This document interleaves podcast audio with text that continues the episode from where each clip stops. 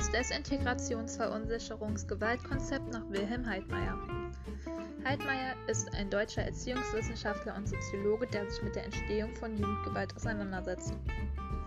Heidmeier analysiert aus einer soziologischen Perspektive heraus und fragt nach Ursachen oder Motiven für Jugendgewalt innerhalb einer sozialen und gesellschaftlichen Problemschicht.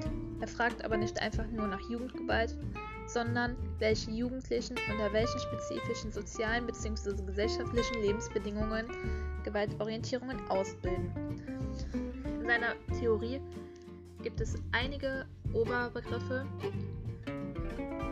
die Individualisierung, Desintegration, Verunsicherung und letztendlich die Gewalt, die ich im Folgenden erläutern werde.